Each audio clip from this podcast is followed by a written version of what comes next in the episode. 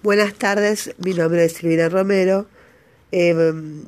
hablaremos sobre el tarot de Marsella, básicamente, y la numerología. Si daba al loco el rol de, de comienzo infinito y el mundo eh, es el fin del infinito, si comprendía que los pajes, las reinas, reyes y caballeros por no tener número, no podían identificarse como 11, 12, 13 y 14 en cada uno de los cuatro palos, me encontraba con seis series de 10 números, espadas del 1 al 10, copas del 1 al 10, bastos del 1 al 10 y oros del 1 al 10. Estos arcanos mayores desde el mago hasta la rueda de la fortuna y los arcanos mayores desde la fuerza al juicio y si quiero comprender la esencia del tarot, tengo que visualizar estos 10 números con sus 6 aspectos. Por ejemplo, si el número 1 contiene los cuatro haces más el mago y la fuerza, el mago está representado por un hombre y la fuerza por una mujer. Las espadas y los bastos son símbolos activos las copas y los oros símbolos receptivos, lo que me demostraba que estos diez números no podían ser no podían ser definidos como masculinos o femeninos, sino en todo momento como andróginos.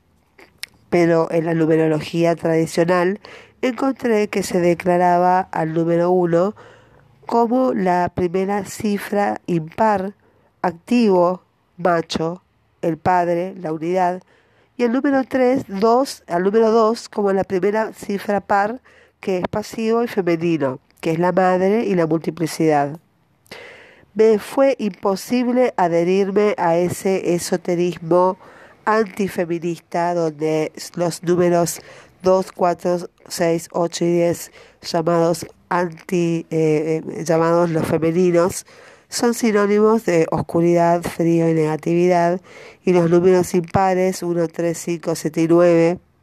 exaltados como masculinos, se los equipara a la luz, el calor y lo positivo. Entonces yo para evitar esto, al definir los 10 eh, números, eliminé todo concepto de feminidad o de masculinidad. Eh, prefería anunciar los números pares como receptivos y los números impares como activos. Y una mujer puede ser activa y un hombre puede ser pasivo. Encontré también eh, un gran número de libros, eh, definiciones del número 2 como una dualidad 1 más 1, lo que me pareció que al aplicarlo al tarot de Marsella es muy desacertada, porque si adoptamos esta teoría no nos queda más que interpretar cada uno de los eh, siguientes números como simples multiplicaciones de la unidad y el 3 sería 1 más 1 más 1, y el 4 sería 1 más 1 más 1 más 1, y así hasta el 10. Y otra tendencia consiste en darle significado a los números de acuerdo al resultado de sumas interiores. Y el más complejo de todos sería el 10, que es diferente si era el resultado del 9, que es eh, más 1, u 8, que es 8 más 2, o 7 más 3 o 6 más 4. Este sistema, eh, en este sistema no haber razón alguna para detener esa suma solo dos cifras, conduce a aberraciones como eh, el 10 es igual a 1 más 2, más 3 más 4, o sea, un símbolo es una totalidad como un cuerpo. Sería ridículo afirmar que el cuerpo humano es la suma de dos piernas más dos brazos más un tronco más una cabeza y por este camino más un hígado, más un par de ojos, más, etc. Entonces, eh, de la misma manera, es absurdo en el tarot definir eh, a cada uno de los 10 números como la suma de otros números, y para comprender su mensaje debemos considerar a cada uno de esos 10 números como un ser con sus muy especiales características.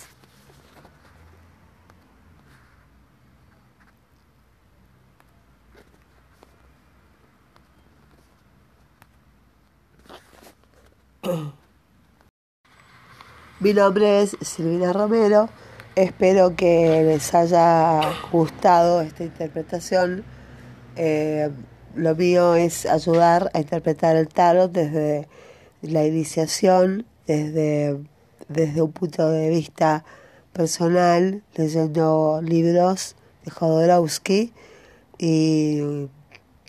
haciendo una introducción eh, para